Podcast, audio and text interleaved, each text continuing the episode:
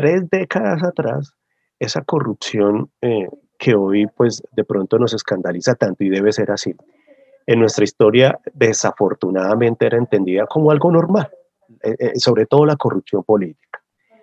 Pero desafortunadamente en sus tipologías esto ha cambiado y ahí es cuando hoy por hoy se presenta esa relación íntima entre lavado de activos y corrupción, o viceversa, corrupción y luego lavado de activos.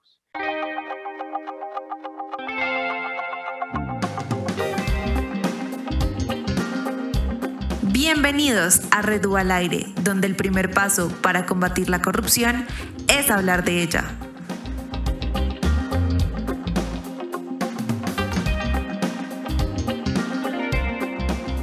Hoy tenemos como invitado a Juan Pablo Muñoz. Él es abogado de la Universidad Católica y tiene especialidades tanto en la Universidad del Rosario como eh, la Universidad de La Rioja. Tiene más de 17 años de experiencia trabajando en la Fiscalía, eh, actualmente es docente, ha sido coordinador eh, académico y, bueno, hoy vamos a charlar un poco de cómo podemos relacionar y, eh, el lado de activos con la corrupción, qué es y bueno, muchos otros aspectos.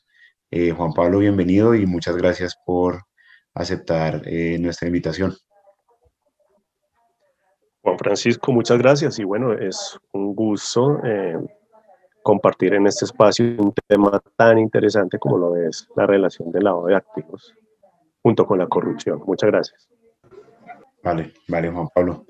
Eh, bueno, para comenzar un poco esta, esta conversación, eh, una pregunta, digamos, básica, y es ¿qué, qué es el lavado de activos? ¿Cómo, cómo se define? Bueno, eh, tenemos diversas definiciones pero voy a tratar de emplear una muy sencilla que me llama la atención. La encontramos en la página web de la UIAF. La UIAF es la unidad de información y análisis financiero. Es como si fuera nuestra unidad de inteligencia financiera y define el lavado de activos como, primero, un delito. Hay que entenderlo como un delito. Y es el delito que consiste en darle apariencia de legalidad a los dineros o los bienes de origen ilegal. Es una definición muy sencilla. Repito, es el delito que consiste en darle apariencia de legalidad a los dineros y a los bienes que tienen un origen ilegal. Eh, también se le conoce como ese, ese proceso a través del cual las organizaciones criminales buscan darle esa apariencia de legalidad a todos esos recursos generados de sus actividades ilícitas. En términos prácticos, nos, refiere eh, la unidad de información y análisis financiero, que es un proceso de hacer dinero, que hacer que ese dinero sucio parezca limpio. ¿sí? Por eso se dice es un proceso de apariencia. Em, pues es, es, un proceso mediante el cual acuden, repito, las organizaciones criminales, los, los delincuentes, para hacer uso de esos eh, recursos y en algunos casos obtener ganancias sobre los mismos. Y Hola Juan Pablo. Ah, bueno, Pachi, sigue, si quieres continúo. Eh. Laura, buenas noches. Hola, buenas noches Juan Pablo. Eh, qué bueno que nos estés acompañando en el día de hoy.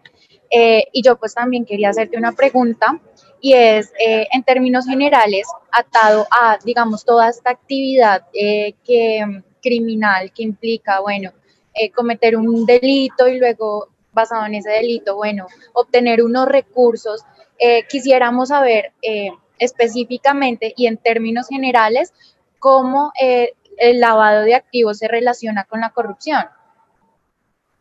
¿Nos podrías dar un ejemplo, saber así como muy simple y, no sé, un ejemplo cotidiano, cómo se relacionan estas dos actividades delictivas?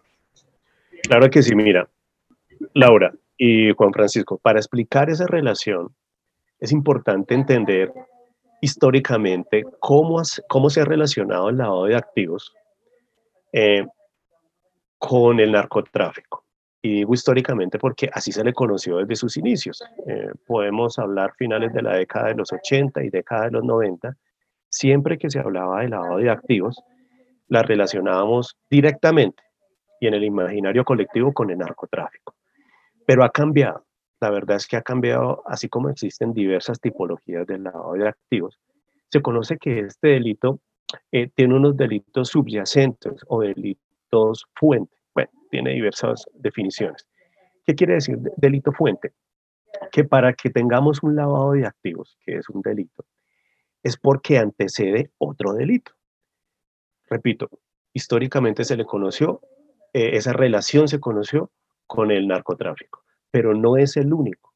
Tenemos también que, aparte del narcotráfico, tenemos, por ejemplo, la trata de personas, delitos asociados con el contrabando, con la falsificación de moneda, delitos principalmente relacionados, por ejemplo, con la administración pública, eso para mencionar algunos, porque son varios delitos subyacentes. Y es ahí cuando hablamos entonces de corrupción, ¿verdad? Y hay que entonces devolvernos, para entender esa relación, tenemos que devolvernos también en la historia un poco.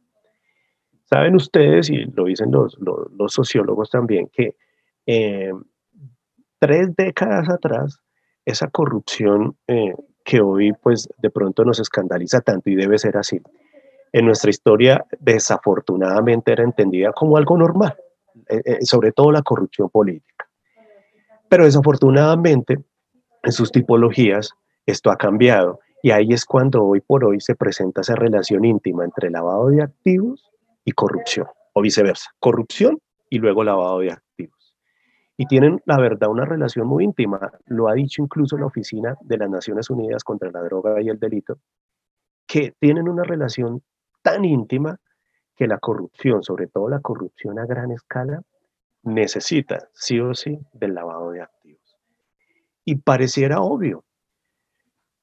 Y es que la corrupción a gran escala, como la que hemos tenido nosotros desafortunadamente en los últimos años, menciono por ejemplo, y no solamente nosotros, eh, menciono por ejemplo eh, Carrusel de la Contratación, el caso de Brecht, el caso Salucop, solo por mencionar algunos escándalos de corrupción, pues eh, estos acontecimientos necesitan sí o sí de lavado de activos. Ahí es donde empieza entonces la dinámica del lavado de activos, para dar apariencia de legalidad de todos esos bienes, dineros obtenidos de, de, estos hechos corruptos, para que esos bienes sean lavados y posteriormente tengan una apariencia de legalidad.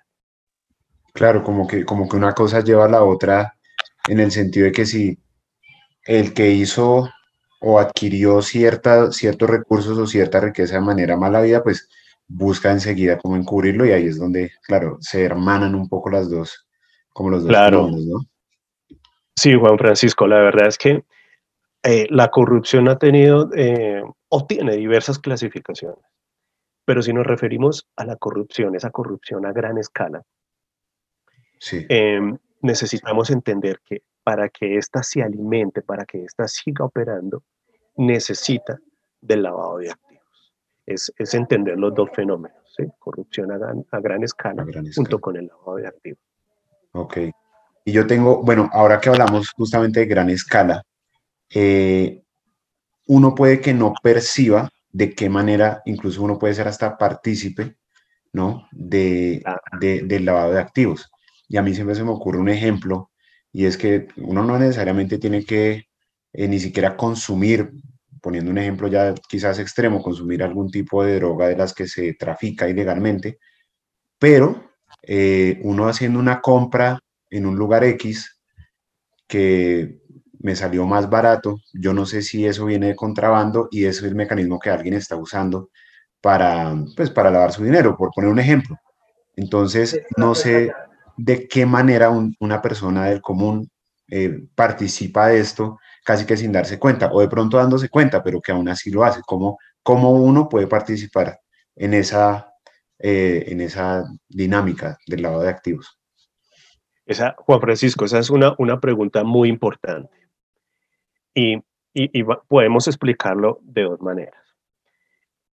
Podríamos decir que la indiferencia social eh, es un factor que de una u otra forma alimenta esa corrupción, esa indiferencia.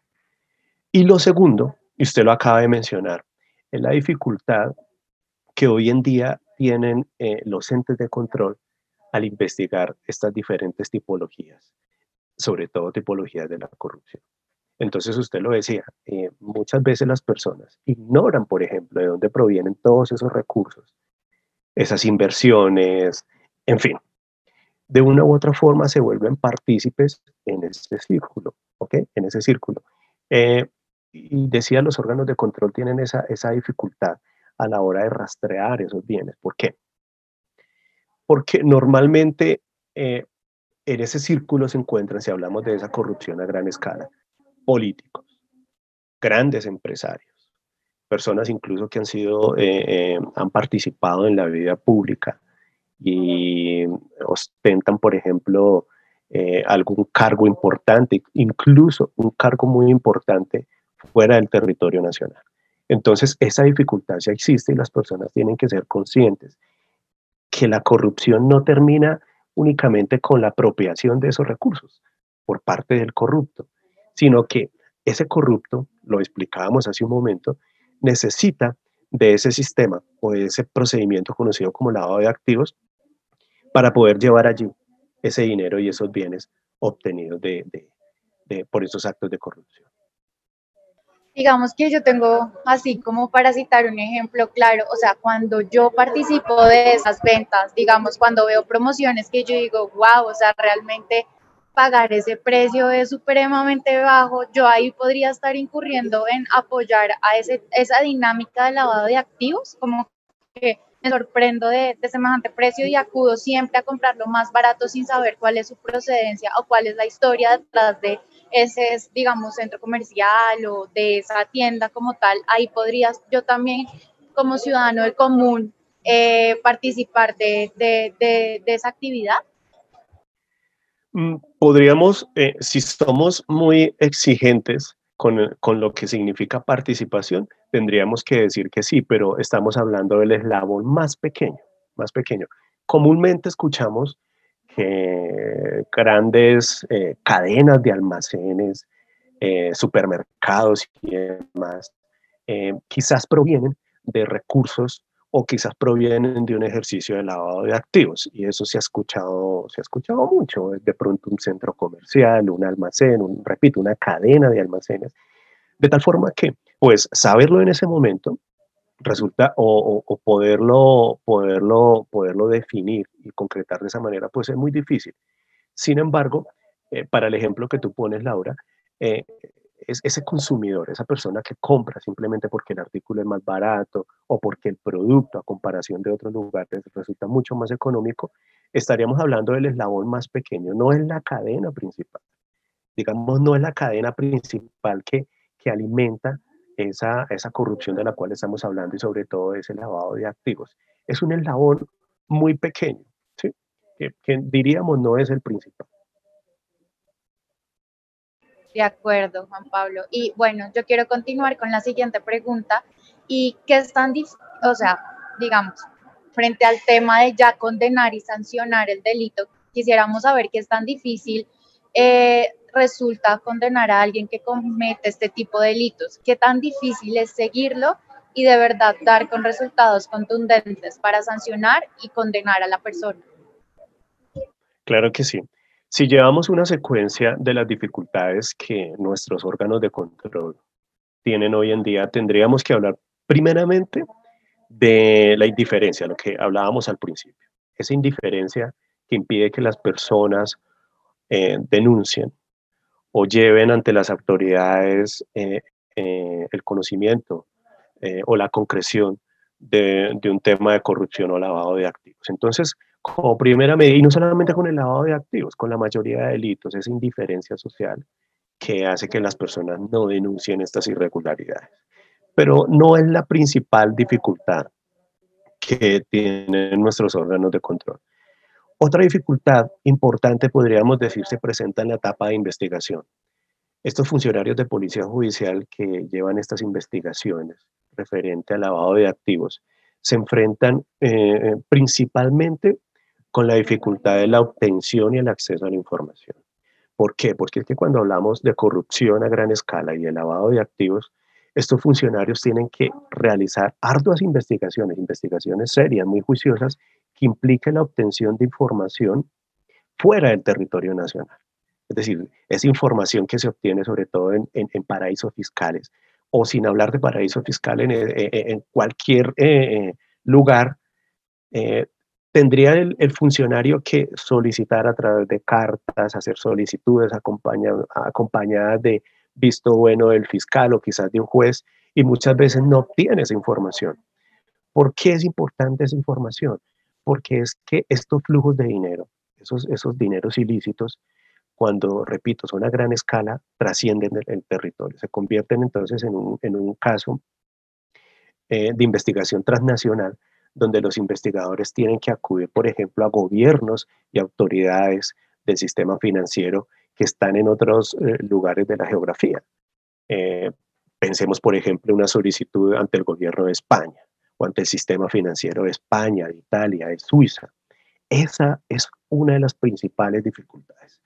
Si bien es cierto, hoy en día tenemos eh, acuerdos que se han logrado a través de instrumentos internacionales de cooperación entre diferentes estados, aún existe esa dificultad para que estos funcionarios, los investigadores, los entes de control tengan esa información temprana, en tiempo real, sin, sin, sin tantas dificultades. Entonces, esa es la segunda eh, dificultad yo creería que la verdad la más importante. Otra, y la hemos visto, eh, como dificultad hace parte, eh, lamentablemente, de nuestro sistema, ¿sí? De, de, de, nuestro sistema acusatorio. ¿Por qué? porque es que nuestro sistema permite que estas personas que están siendo procesadas, que están siendo investigadas por estos delitos de lavado de activos o delitos relacionados con actos de corrupción, puedan a través de un acuerdo con el ente acusador, es decir, con la fiscalía, lograr ciertos beneficios. ¿sí? A esto se llaman entonces acuerdos con la fiscalía, preacuerdos y demás, donde de una u otra forma eh, estos procesados, estas personas investigadas, se ven beneficiadas. Entonces no se obtiene ese castigo esperado, ¿verdad? Ante un acontecimiento de estos. Estamos hablando, por ejemplo, de personas que se han apropiado de dineros, caudales de dinero, dineros de unas cantidades significativas, y por esto que acabo de mencionar, no se obtienen condenas. Sin embargo, eh, Pueden haber entonces otros factores, pero estaría mencionando quizás los tres más importantes. Algunos dicen entonces que se presenta impunidad en casos donde todo el mundo ha conocido, eh, por ejemplo, el carrusel de la contratación. Eh, algunos artículos de prensa mencionaban el saqueo a Bogotá y desafortunadamente eh, estos acontecimientos, barreras, obstáculos que acabamos de mencionar, hacen imposible y hacen casi que más que imposible que las investigaciones trasciendan y lleguen a donde tengan que llegar. Creo que una de las principales de los principales problemas es la persecución de, o sea, seguir esos recursos, donde está el destino de esos recursos, ¿no? Porque, digamos, a veces uno dice, bueno, ¿de qué sirve sancionar a la persona si efectivamente ya se robó una cantidad grande e importante de plata, si esa plata no regresa a la sociedad? Yo creo que también ahí radica el punto y es que la persona dirá, yo robo la cantidad de dinero, pago cierto tiempo de cárcel y vuelvo a salir, pero tengo la misma cantidad de dinero, pero la dificultad está en seguir esos dineros, en seguir esos recursos, es también poner atención a eso, ¿no? Así es. Claro, como que hace parte del negocio, ¿no? Calcular eh, el tema penal que va a pagar la persona, puede ser. Claro, claro. Y, desafortunadamente, lo, que dice Laura es muy cierto. Totalmente cierto, Laura, porque desafortunadamente hace que las personas em, vean un beneficio en el sentido de que pueden obtener una reducción significativa en su condena, pero conservan e, esos bienes, conservan esos activos.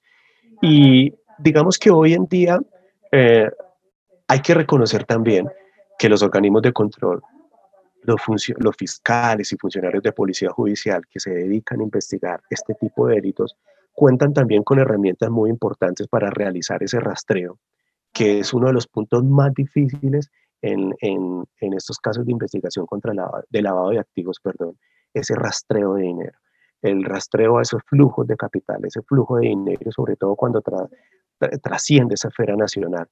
Qué difícil es, por ejemplo, eh, eh, hacer ese rastreo a dineros que de una u otra forma terminan, por ejemplo, en inversiones de fiducia, en, en, otros estados, en otros territorios, y donde precisamente en esos territorios se protege esa inversión. Existe una protección a esa inversión. Y si hacen parte del sistema financiero, nos encontramos con algo que es la reserva bancaria, que si bien es cierto, eh, casi que la mayoría de estados se han obligado a levantar esa reserva cuando existe por medio una investigación penal o criminal referente al lavado de activos, lo ideal es que eh, ese estado, vamos a suponer Holanda, España, levante su reserva bancaria para que los gobiernos y los entes de control puedan perseguir, rastrear esos flujos de dinero. Aún así, sigue siendo difícil eh, eh, hacer ese rastreo, ¿verdad? De los bienes y, de, esos, de esos dineros. Sigue siendo difícil. Ok, ok, Juan Pablo.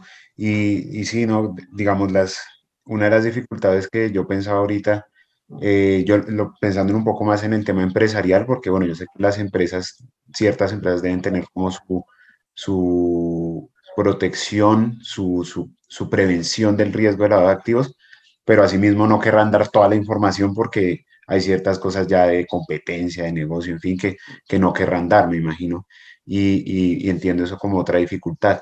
Pero bueno, habiendo visto eso, ¿no? Como esas, esas tres dificultades desde el punto de vista, eh, pues, legal, de, de, la indiferencia en general y, y, el tema justamente de la reserva de los bancos y de las empresas, ¿cómo, cómo se podría eh, combatir o cómo se combate actualmente el lavado de activos en Colombia? Ya como para ir cerrando la, la conversación, mm, como decía, yo tengo entendido que, bueno, las empresas deben de eh, tener programas en este sentido, si no estimar, dependiendo su tamaño. Y, pues nada, como para eh, quizás ir eh, dándole conclusión al, tema, cómo, cómo se combate esto en Colombia y, de qué manera se puede intentar erradicar. Ok, pues tratando de, resumir, porque la pregunta es muy importante y hay que compilarla desde diferentes eh, sectores. Diríamos que la UIAF Colombia cuenta con un aliado, se puede decir, eh, un grupo muy importante, eh, personas muy capacitadas, profesionales que hacen parte de la UIAF, repito, es la Unidad de Información y Análisis Financiero, y son personas que compilan toda esa información. A esta unidad llegan los reportes, los conocidos como ROS, que son los reportes de operaciones sospechosas, eh, o en su momento también operaciones inusuales del sector financiero y ellos se encargan de generar una sistematicidad, de organizar y clasificar todos estos datos y esta información que es de una u otra forma procesada como operación sospechosa. ¿Qué quiere decir operación? Reportes de operación sospechosa. Aquellas que llegan principalmente, porque no es las únicas entidades, pero principalmente del sector financiero, quienes reportan a la UIAF aquellas operaciones que ellos, eh, bajo sus controles y sus, y, sus eh, medidas de SARLAF, han detectado como operación sospechosa. Aquellos particulares o de pronto, eh, de pronto empresas que al parecer son empresas de papel, empiezan a mover, a transitar y a circular a través de los productos financieros cantidades de dinero, la verdad, que levantan la sospecha de los funcionarios. Y además porque no es habitual que realicen estas operaciones sospechosas. Entonces, envían esa información a la unidad de información, a, la UIAF, la unidad de análisis de información financiera. Entonces, quiero decir con eso que es, eh, la verdad, es, es, es un, un, grupo fundamental ¿sí? en la lucha contra el lavado de activos en Colombia. Asimismo, todos los entes de control, Fiscalía, Contraloría, Procuraduría, ellos se han fortalecido en el sentido de que al interior de estas entidades existen ya grupos especializados ¿sí? para investigar este tipo de delitos. Y digo grupos especializados, por ejemplo, al interior de la Fiscalía General de la Nación existen fiscales y policía judicial, grupos especializados para eh, iniciar estas investigaciones. Entonces, podría decirse que los entes de control eh, sí han asumido una responsabilidad, se han preparado, se han capacitado al interior de ellos para poder librar esta batalla. En cuanto a los compromisos internacionales, podemos partir desde los, desde los inicios, eh, la, hablando de Basilea, Convención de Basilea y la Convención de Palermo, que se encargaron de dictar y definir para los estados unas políticas para que se siguieran con rigurosidad y evitar de esta manera el lavado de activos. Son, son lo podríamos llamar como unas sugerencias, ¿sí? En términos de lavado de activos para que los estados pudieran actuar y pudieran asumir un compromiso serio y definido en el tema del lavado de activos. Hoy en día, mm, habría que decir que, que, hay que diferenciar, por ejemplo, en temas de corrupción, corrupción eh, privada y corrupción pública. Y Juan Francisco mencionaba algo muy importante al inicio, cómo se han preparado, por ejemplo, el sector privado, cómo se viene preparando el sector privado para evitar eh, este tipo eh, de fenómenos. Y podríamos decir que tenemos una herramienta muy importante y se viene hablando de ella en los últimos años y es el compliance, porque estos acuerdos eh, o políticas de cumplimiento le brindan a la empresa una importante, importantes herramientas preventivas, más que todo preventivas, para evitar no solamente eh, el, el tema del lavado de activos, sino diferentes riesgos penales. Sí, yo he escuchado de, digamos, un código ético que deben ya manejar las empresas, eh, pero ya trasladado al tema de corrupción. Pero claro está que, que, que esto también tiene que ver con, con, lo que con el lavado de activos, ¿no? Como que construir empresas o que las empresas también acepten recursos de, de la ponen, ponen en riesgo su imagen y ponen en riesgo muchas cosas que vienen detrás de eso y es la estabilidad de la empresa. Que es algo que hay que tener en cuenta si como empresario eh, se decide recibir estos recursos, drásticamente se podría perder un proyecto importante de muchos años por recibir estos recursos, ¿no? Así es, Laura. Mira, que tú mencionas también algo muy importante porque las, las, empresas o el sector corporativo, como se le quiera llamar, el sector privado, eh, han entendido en los últimos años que ellos sí pueden convertirse en un eslabón grande o mediano eh, en, este tránsito de corrupción. Que ellos son de una u otra forma un eje principal si hablamos sobre todo de corrupción privada o a veces las dos, corrupción pública y privada Fíjate para el caso que tú comentas, Laura, eh, lo que conocemos de Odebrecht. Se dice que Odebrecht contaba con un estatuto de compliance o un programa de compliance muy robusto, pero aún así, fíjate lo que, lo, lo que pasó, esos actos de corrupción permearon diferentes países, diferentes esferas, sobre todo en temas de contratación, en temas políticos, de tal forma que el sector privado sí, sí si miramos en términos generales, sí ha tomado conciencia a más que son diferentes riesgos. Laura, aunque no lo dijo con esas palabras, pero se refirió al riesgo reputacional. Ese riesgo reputacional es aquel que golpea a la empresa, golpea fuertemente a la corporación en el sentido de que si se comprueba que hizo parte de, un eslabón, un acto de corrupción, pues su reputación se va a pique. Este nombre, ese eslogan, el nombre corporativo, como se le quiera llamar, queda fuertemente golpeado y tenemos bastantes casos, podríamos hablar de bastantes casos, donde la empresa, por no cuidar su reputación, ante diferentes riesgos de tipo penal, tenemos también, por ejemplo, el soborno transnacional, tenemos la financiación al terrorismo, el lavado de activos, corrupción, en fin. Eh, si no se cuidó, si no se blindó a través de un programa de compliance, eh, asumiría unas consecuencias muy, muy serias que, entre otras, como lo estamos hablando, golpearía fuertemente su reputación hasta desaparecerla quizás del mundo corporativo. Listo, Juan Pablo. Bueno, eh, ya por cuestiones de tiempo, aquí cerramos el, eh, esta charla. Estuvo muy, muy interesante. Gracias por haber aceptado la invitación. Eh, de verdad siento que nos aportaste bastante información. Lau, no sé si quieras decir algo más. Gracias Juan Pablo, disculpen. Gracias Juan Pablo por todo lo que hoy nos has enseñado. De verdad que hablar del tema del lavado de activos tiene muchas implicaciones. Em, digamos que puede afectarnos en nuestro diario vivir, en el desarrollo social, en el desarrollo político. Por eso es importante tener conciencia de que el lavado de activos eh, se relaciona mucho eh, con la corrupción y de verdad puede tener unas consecuencias fuertes y negativas en el desarrollo y bienestar de un país.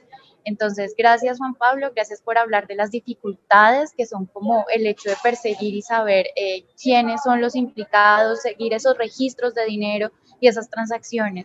Eh, y nada, Juan Pablo, eh, gracias por todo, que tengan muy buena noche y un placer.